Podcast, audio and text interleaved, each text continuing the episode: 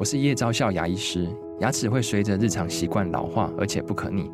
当珐琅质受损，牙齿结构会出现破裂，还有细微的小孔，导致我们牙齿变得又脆弱又敏感。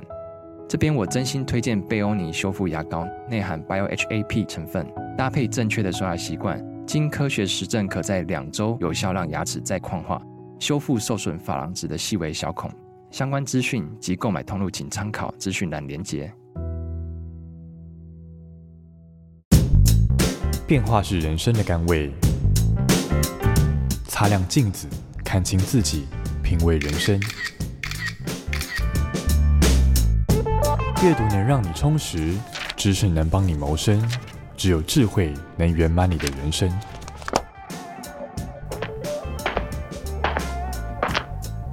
周末炼金术。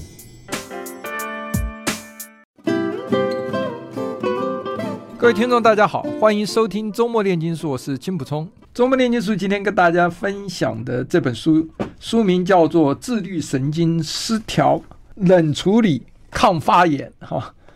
呃，我们今天请来是这本书的作者之一，也就是身心医学诊所的院长梁恒章梁院长。院长您好，你好，各位朋友好。呃，梁院长，您这本书啊也刚新出的嘛哈？是。九月才出的是，那我一看到这本书的时候，就觉得，哎，这本书有趣啊，哈，跟我们这个华人呢，长久以来，尤其是中医提倡的哈，什么都要温开水，什么都是要热的哈，等于是驱热避寒哈。是是。但是我看完您这本书，我觉得有一些道理哈，其实。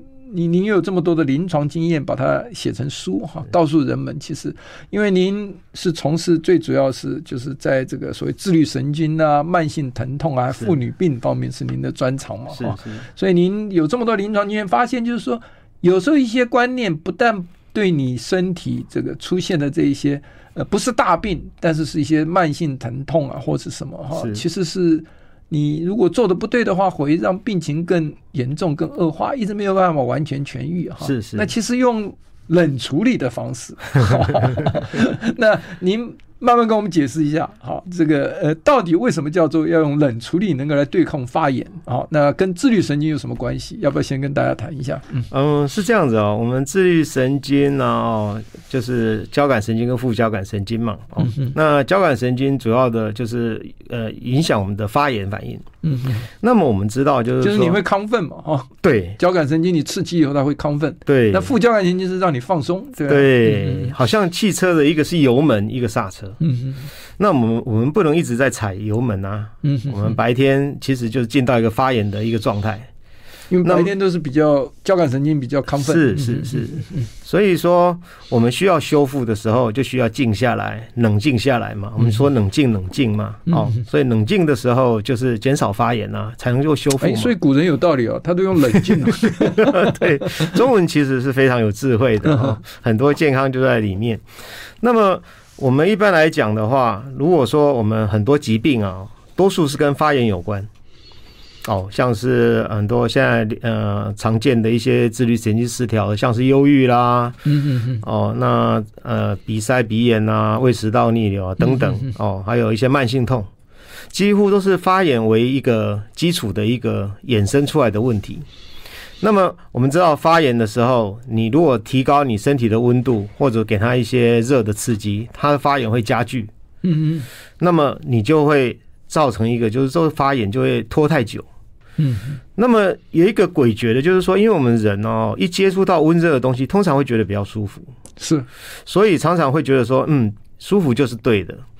但是在无形中的话，就增加这个发炎的一个一个程度。所以，我们呃，在在临床上面来讲的话，呃，面对很多呃病人的问题，其实只要是以发炎为基础的，通常会建议他就是说，要想办法让自己的这个发炎现象降温，让自己的火不要烧那么快。哎，所以您您这本书里面，我看完以后就是说，那这个开宗明义，其实就告诉大家说，呃，其实我们一般大众对于这个。呃，温度有一个迷失了。其实这个呃，那些看起来耳熟能详的，大家讲说，哎呀，多喝温开水啦，早上起来先喝一杯温水啦，哈，那大大杯温水啦。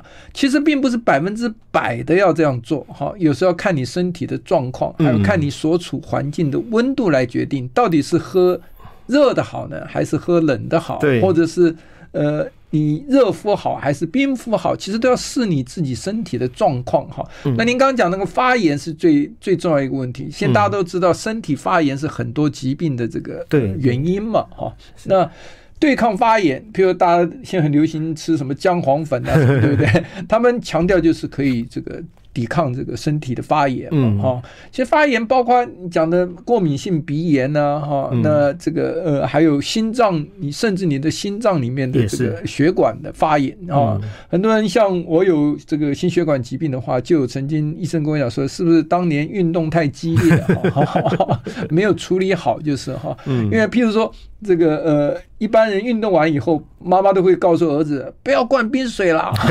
可是我看您在书里面讲的是完全不一样的，因为你灌冰水是可以帮你散热，是减少心脏的负担的。是是是是是是这样子。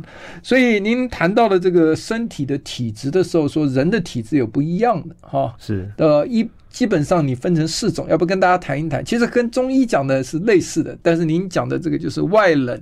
内热跟外热内冷这种，嗯、要不要跟大家大概谈一下？嗯，在过去几十年的行医经验当当中，我发现我们呃很多朋友对于体质自己的体质很在乎了，嗯哼哦，但是他们通常会有一个得到一个很模糊的一个概念，自己是什么样的。那么我是把西医里面我们的生理学啊，哦，嗯哼，然后把它用我们的话语。来解释给大家听哦，因为我们人啊，哦，呃，内脏跟外在的感觉是不一样的哦。譬如说，我们手脚冰冷，并不代表我们内脏就是冷。嗯，可能是热的，有可能。对对对对。那还有就是说，因为我们人他的一个感觉，有一个很重要，就是说，因为我们人是一一直在产生热嘛。嗯哼，我们人一直在生热，散热系统哈，对，身体是个散热系统。对，那我们热必须要呃靠心脏把它从内脏一直打到呃四肢，嗯哼，然后再把它散掉。那这个热气你散不掉的话，那就会在身体里面增加你的内脏发炎的这个程度。嗯哼，对，所以说我们就用这个内外。哦，还有冷热来分。那内外意思是指说我们的内脏，还有我们的呃外，就是指我们肢体嘛。嗯嗯。那么要怎么样来来来看？就是说，一个是主观的肢体的感觉，还有一个人是内脏。那内脏的话，我们怎么样去判断？通常就是看症状哦，比如说你口干舌燥啦，然后嗯呃，痔疮啦，然后有发炎啊，头脑胀啊，那都是内热。对，还有就是说，一个就是那个心跳，嗯嗯，通常内脏发炎的时候，我们人心跳都会快起来，比较快，心率哈，嗯，就像说我们打疫苗嘛，疫苗一打下去有发炎反应，通常大部分心跳都会跳上来。对，我看您书里面照您的讲法，其实人体最好是这个内外热内冷，是是是最好的，就是说外面保持温暖，对。所以你刚刚讲过，就是说呃，在进一步谈到跟大家一般观念有呃。相左的地方的时候，其实要强调，就是说，其实。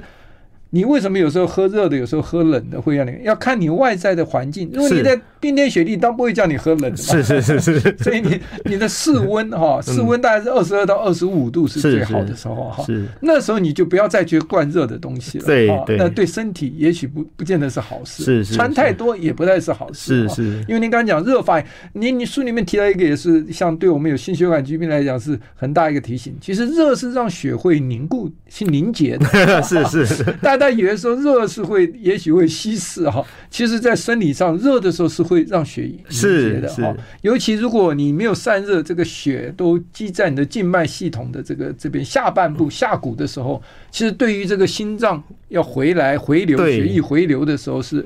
是不好的，对哦，是。因为我们心脏哦，它是一个封闭系统，嗯嗯，所以当我们的呃心脏它需要散热的时候，第一个它就是需要做功，要多跳几下，你才能够把热散出去嘛。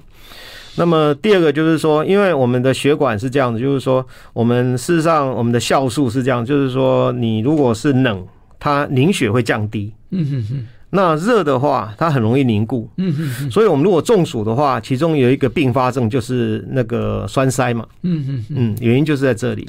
对，所以你你如果。这个所谓的血液不打回来的时候，你就真心脏一说遇热的时候心脏会缩小，是是；遇冷的时候心脏会比较胀大，是是。胀大的时候你就比较有力，是是是。可以收缩的时候就可以把血液在四肢循环会比较好，是是是。那你热的时候呢？呃，这其实它心脏缩小，那再加上呢，它又会刺激这个呃所谓的。交感神经，对 交感神经一亢奋的时候，副交感神经就收收敛了嘛，哈。是是是。呃，对不起，它一一应该是这样讲，就是说，它一热的时候啊，它的这个副交感神经就被刺激出来了。呃，我们预热的时候，我们身体它是刺激这个交感神经，然后可是副交感神经就松弛了嘛。对对对，松弛了以后就变成这个它的功能就变成胃肠也不蠕动了，对对不对？好，那你的消化也不好了。是是是。所以我那天跟我女儿在谈，看完你的书，我就问她说：“你觉得便秘啊？”这个早上便秘的时候，应该是喝冰开水还是冷开水？对，我就考他。对，一般人都认为一定要喝冰开呃暖开水嘛，哈。对，要喝这个呃热的暖开水了哈。但其实喝冰开水才可以刺激肠胃的蠕动，是是，对不对？哈，刺激肠胃你才可以解解这个减缓这个便秘的现象，嗯，对不对？啊，事实上我们一般原则上，呃，生冷的东西就容易拉肚子嘛。然后温热的话，肠胃会放松，所以就呃比较不会拉肚子。所以说，如果会拉肚子的人的话，他可能就是可以适合，就是哎，偶尔喝一点温热开水，让肠子放松。嗯哼，就是你腹泻跟腹痛的时候就不要哎，是不能够一视同仁。对对，不能一视同仁。是是，是。但平常早上起来，其实喝冷开水哈。或冰开水哈，您建议最好喝这个冰的优格哈。嗯，我今天早上喝一大杯冰优格，那它可以刺激肠胃的蠕动哈。嗯，那反而是对你比较这个，而且对心脏也比较好。对心脏哈，因为我们一般睡觉的时候，血液都到四肢去了，嗯，它都发散出去了，所以我们早上一一起来的时候，心脏突然间要很用力的去做功，因为血都没有回来。所以这时候就容易一些呃，譬如说心脏病啊，或者等等一些就出来。哎，那这时候如果说我们呃，有的人是说先活动让血回来也可以，但是这样很花时间嘛。嗯。所以另外一种方式就是说，你喝一点凉的东西的时候，这血液就回来，你就会觉得大脑就一下子变很清楚，因为你的血液就从四肢从内脏，因为它会积在内脏里面，然后它就回到心脏里面，这时候你就发现你的精神就反而会比较好。是是，所以一早起来喝杯冷开水，大家会认为对肠胃好。其实，在某一个程度上，它反而是要用冷的刺激会对肠胃比较好。是是是。那但是喝冷开一起来喝暖开水是很舒服了，因为冬天或者是平常天气起来就要喝冰开水，大概没有人都愿意哈。但是在您这个生理效果上来讲，其实这个喝热汤啊，或者喝这个呃热开水了哈，在温暖的环境里面，它的效果应该是所谓的短多长空嘛，是，就一时觉得很舒服，但其实对你生理没有太大真正的这个帮助嘛。而而且您刚刚讲到，就是说，其实养生之道就是要减少发炎嘛，对对不对哈？那热好像是。对我们身体内脏也好，对我们其他的这个症状也好，通通都是增加你会发炎的。是是，包括热敷也是一样。你要不要跟大家谈一谈？因为大家都很流行，就是一受伤啦，或者这边有慢性疼痛啊，通通都要热敷。好，那到底是热敷好还是冷敷好？以前一般的说法是说，呃，前四十八小时冰敷，再来就用热敷。但照您的讲法，慢性疼痛啊，不一定。后面就要用热敷，是不是？我们休息一下，待会儿您跟大家解释一下。好的。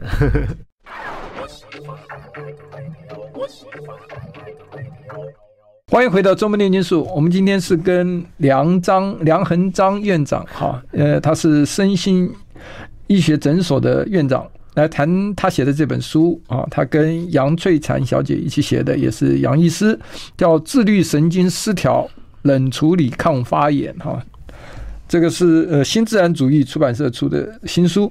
那梁院长，我们刚谈到了，就是说一般人都认为说这个，哎，这个应该都是要尽量喝热开水还好哈，喝热汤都好哈。那你要不要跟大家谈一谈您的看法？就是看症状，对不对？因为可能是因为我看的呃病人通常都是比较年纪大，嗯，九十岁啊，八十几，那都很平常。那他们通常有些装了四只、五只、六只。哦，七八只支架的也是很多。那么他们通常有一个困扰就是说心脏不好，那到底我应该要要喝热的还是喝冷的？哦，那事实上在生理学上面来讲的话，你心脏，因为我们一定要心脏一直要做工，要把我们身体内脏产生的热气散掉嘛。嗯，其实是心脏一个最主要的功能。所以你如果增加它散热的这个负担的话，会很喘。所以通常心脏不好或者年纪大的人，他都有一个现象，就是说你只要给他呃喝个热汤啦，热食多一点，他会很喘，因为他的血液都回到内脏去了。那心脏必须要做更多功，他消耗很多氧气来把这个血液打出去，所以就会很累。那么如果说我们在健康的生理上来讲的话，应该是要让这个心脏哦能够轻松的做。所以这时候如果说你呃，减少它的这个热的负担的话，其实人反而会比较舒服。嗯，所以照您来讲，就是说，基本上我们人的生理构造里面，恐怕对冷的这个包容度比较高，很好啊。所以对于这个冷的这个容忍度比较高，那。智力神经，您刚才也讲，因为跟对冷热的反应也有很直接的，就因为它直接刺激到是交感神经还是副交感神经嘛？哈，照您说法，就是其实热的话会呃让你有时候一直感到很舒服放松，但对于身体来讲，在功能的运作上不见得是好事，对不对？哈，那您在书里面提到了很多，包括对于刚刚讲这个呃脑神经也好啊，对于这个内脏也好。甚至对于鼻腔哈，因为鼻塞，一般人鼻塞都会喝这个热水嘛哈。但是呃，我这两天也跟女儿讲说，你要不要试试看鼻塞哦，喝冷水 哈。那您等下给我们解释一下，为什么鼻塞时候喝冷水比较效？好像刚刚讲的，呃，要这个解除这个便秘哦啊，应该是。早上起来喝冰水啊，而不是喝热水 哈。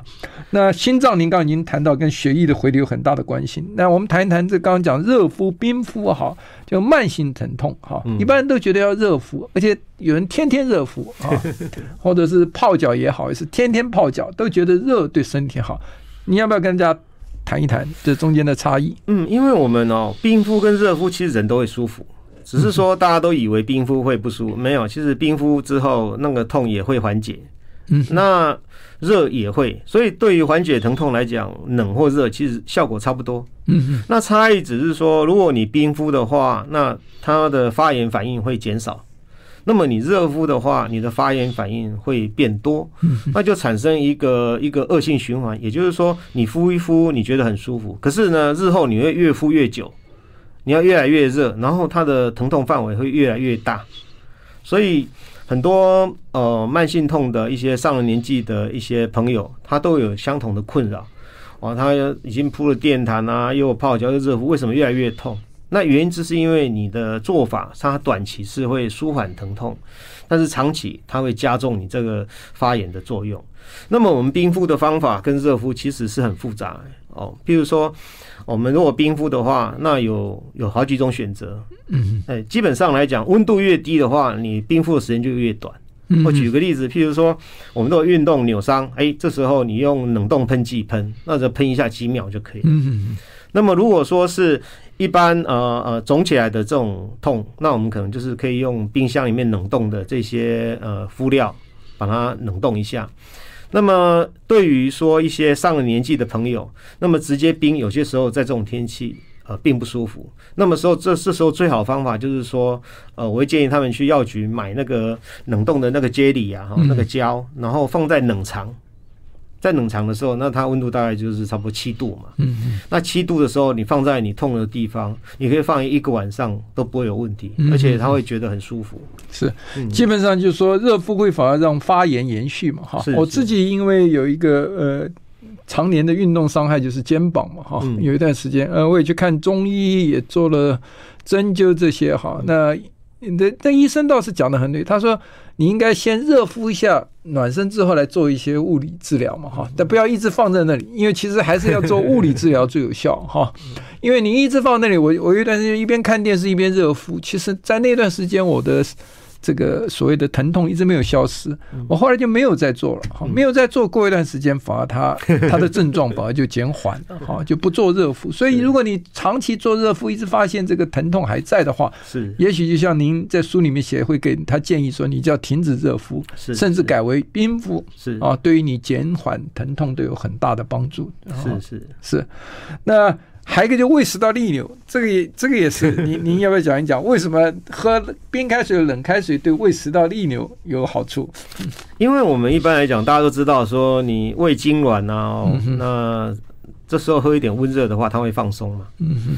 那么我们喝温热的时候，最大的问题就是说，我们的胃的贲门啊，哦，就是胃食道的这个地方，它会比较松，因为温度那时候比较高嘛。嗯哼。那么你喝到胃里面，温度基基本上是差不多了。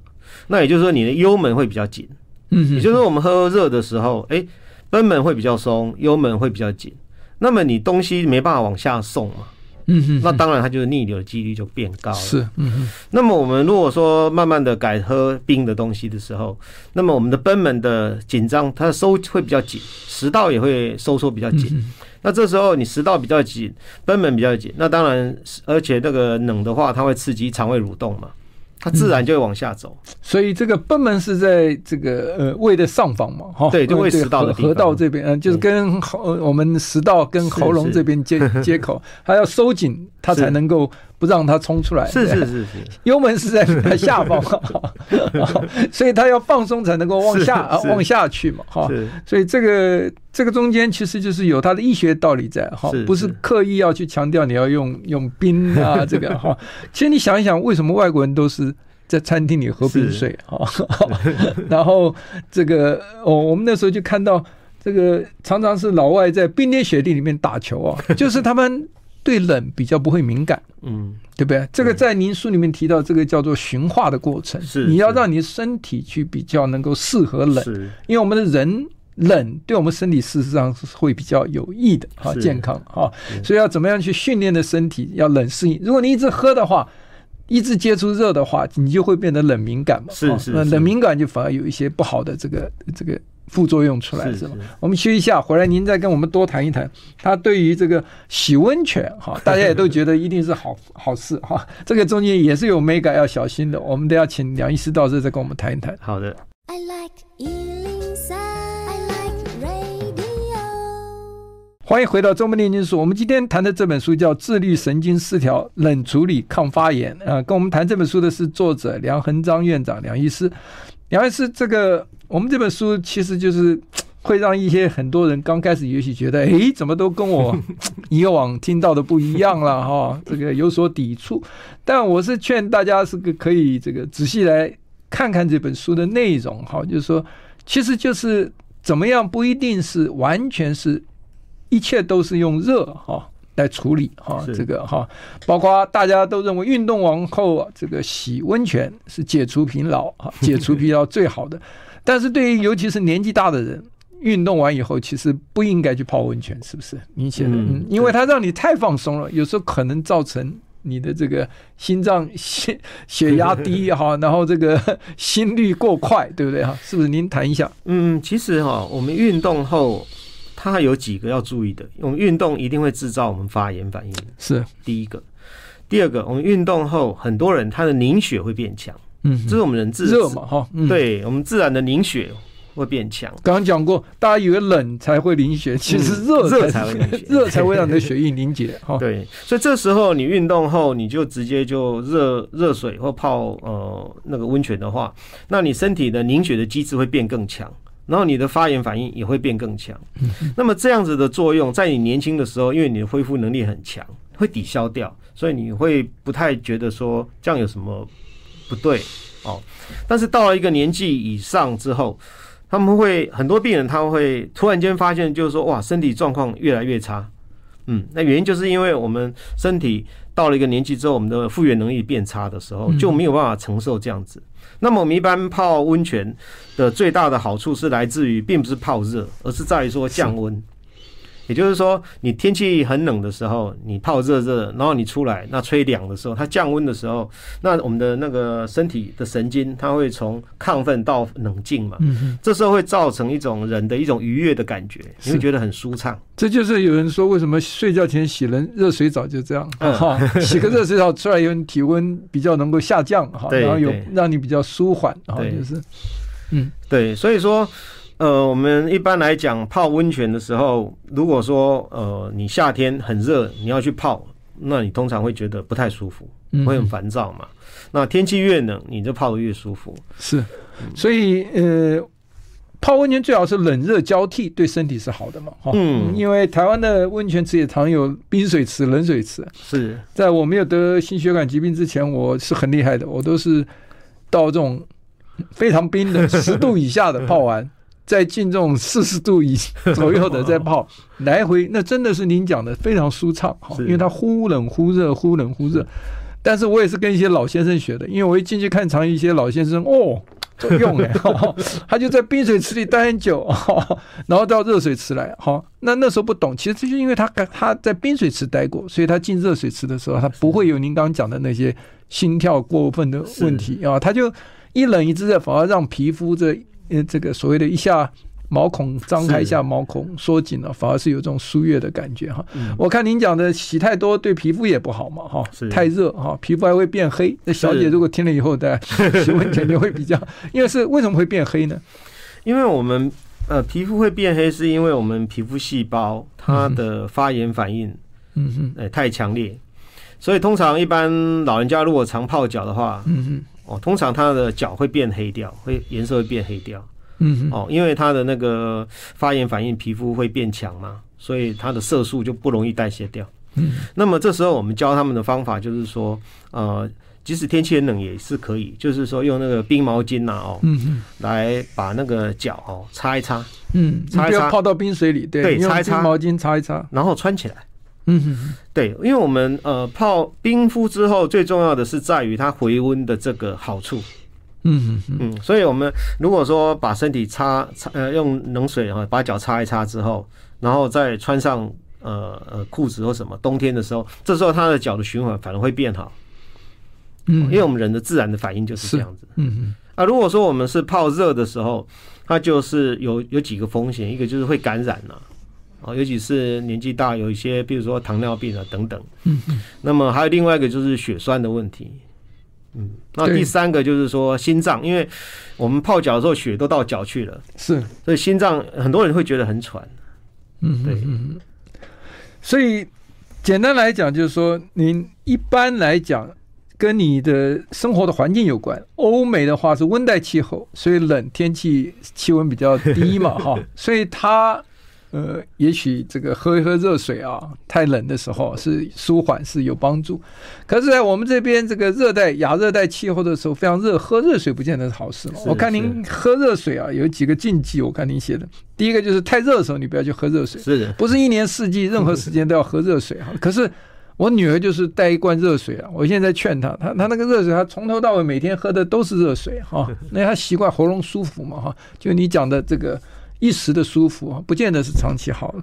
所以心跳加快的时候，你也不要喝热水；鼻塞不要喝热水。好，您的建议都是胃食道逆流不要喝热水；情绪失调，也就是当你的交感神经过强的时候，哈，也不要喝热水。哈，低血压的时候不要喝热水。啊，这个心脏衰竭更不要喝啊。慢性疼痛啊，如果周围也很热，夏天也不应该喝热水嘛，是吧？在我看您书里面写，那喝冰水的禁忌，您提的就是说。你失温，在很冷的环境之中就不要喝冰水 啊！有咳嗽、有气喘、有腹泻、腹痛，那就不要喝冰水。但其他时候，其实这个夏天吃冰，大家都觉得好像只是图一时爽快，但不是。照您的说法的话，它其实是帮你迅速降温，是哈，对，刺激你的这个 肠胃道哈，其实是好事的哈。所以夏天吃冰为什么会舒服，也是这个道理，对不对？那生理期。一般女生讲，千万不能喝冰水，但是您有不同的看法，要不要提一下？因为女女性啊，哦，如果说月经来，她子宫收缩强，她会觉得痛，嗯，所以这时候如果你喝冰水，确实会比较痛。那么如果说你平常就是喝温热的话，那么到月经的时候，你要再喝温热水，它它子宫通常的反应就不是很好。嗯，所以比较聪明的方法就是说，月经过了之后，你平常都喝一些冷一点的，或者喝冰水也没什么关系。那么到月经，如果你经痛，你喝一点温水，那它的效果会比较好，它会对这个就会比较好。那么有时候我碰到有一些偶尔有有一些病例，就是说，因为他对疼痛，呃，他的止痛药过敏嘛，嗯，他经痛，那怎么办呢？我们就教他们，就是把那个小腿哦冰敷。嗯，月经来的时候冰敷一下小腿，尤其是内侧，不是泡脚。对，泡脚也可以，但是那个太久了。通常一般来讲呢，不舒服哦，拿那个呃运动的那种喷剂哦，或者是冰块哦，脚的小腿的内侧把它按摩按摩，通常它子宫就会放松。那您刚刚讲泡脚是泡冷水了，不是泡热水了？呃，对。哦，对，意思就是要降温了，对不对？对对对对 对，因为一般人想到泡脚都是用热水泡，其实您讲的是泡冷水，对不对？哈，凉水。嗯。其实如果说心脏不好的病人哦，我们通常会建议他们洗完澡哦，小腿冲凉，嗯，把它冷水冲一冲，让血液回来。其实夏天洗冷水澡对身体是好的，嗯嗯，在某一个程度哈。是我自己个人经验，好，我休息一下回来跟您谈一下。我这一次去南部有一个经验回来，我看完您这本书我就有体会。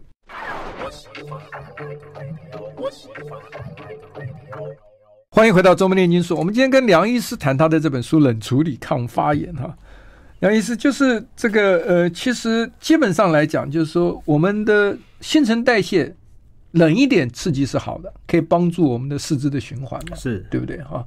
所以刚才讲了，我有一点这个经验，就是我呃上个礼拜的时候，正好就是下雨很多，台风那种环流带来的雨的时候，我到花莲，然后那个有一家它有个游泳池，好，那游泳池因为天冷都没人下去，但我那边住了两天，游了四次啊，哎，游完泳以后，晚上出门的时候，因为玩的比较凉啊。这个我就觉得我这这两天四次的游泳，呃，这个睡得又好哈，因为就出去嘛哈。那然后游泳冷水的刺激，因为它蛮刺激的。可因为我年轻的时候就常在冷水中游泳，只是很久没有这样了哈。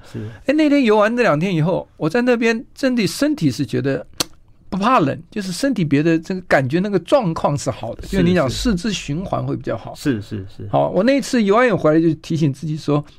这个要赶快恢复游泳，而且是，所以你就想到为什么那么多朋友有些身体非常健康都是晨泳，好，所以他一大早就去就去晨泳，因为晨泳通常都是水比较呃比夏天要凉一点，是是，所以这是我一个体会啊。但不过跟您说，就是说跟您书中所提的是呃有这个同样的一个脉络科学的。那您有没有跟大家谈一谈？就是说，呃，对于这个，呃，您提到就是一般有癌症痛这种慢性疼痛哈，或者都是属于有的是神经痛，对不对？什么是神经痛？跟大家解释一下好不好？因为我们一般癌症的病人，我现在主要的病人都是癌症的嘛，哦，嗯、那癌症的疼痛通常其实百分之八九十跟癌症并没有直接关系了，是，它是因为癌症引发的那个发炎反应。局部的神经疼痛？对对对，就是他的神经因为癌症的发炎反应造成的。嗯，那么这时候如果说你给他呃热敷的话，通常他会变得更厉害。所以很多癌症朋友他虽然很瘦了，但是我们还是建议他呃用那个低度的冰敷，就是说用比较像七八度的那种温度的那个冰袋哦，的那个水袋哦，来减少那个局部的这个疼痛感。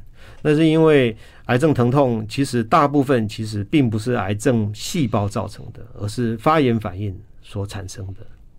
嗯，我刚刚讲到就是说，呃，鼻塞的时候喝冰水为什么比较好？我看您书中提到，就是说，因为你喝热水的时候，其实你的鼻腔跟你的这个嘴嘴巴这边会比较温度高，湿气就重。对。那温度高的时候，其实空气中的氧气会比较少嘛，哈。然后您这边有湿气的话，吸到的氧气就更少，哈。所以喝冰水的话，反而是会让这个鼻塞的状况减轻，是不是？嗯，我们一般来讲，如果说是心脏越不好的，会对这个越敏感。嗯，哦，有些心脏不好的人，他在喝汤或者喝热水的时候，那明显他的血氧就会降下来。嗯嗯，对。那一般一般如果慢性鼻炎的话，我们会建议他喝冰冷的。的东西最主要是一种训练，因为我们通常鼻子哦，它对于冷风敏感嘛，是冷敏感，嗯、所以我们要冷敏感的东西，如果我们再喝温热的话，那么就会更更敏感。是是是，所以这是一种循化训练，是是是是，是，让自己能够不要对冷那么敏感。是是是，是。那我看您书中还提到，就是糖尿病的这个患者，其实喝冰水有好处，因为它可以让。白色的脂肪变成这个黄色的脂肪，是这要不要跟大家解释一下这个中间的原因？嗯，其实这是一个很重要的一个议题哦，因为糖尿病患者台湾很多，那多数他们以为说泡热水啦、热敷会改善循环，但实际上他会得到呃很很相反的结果。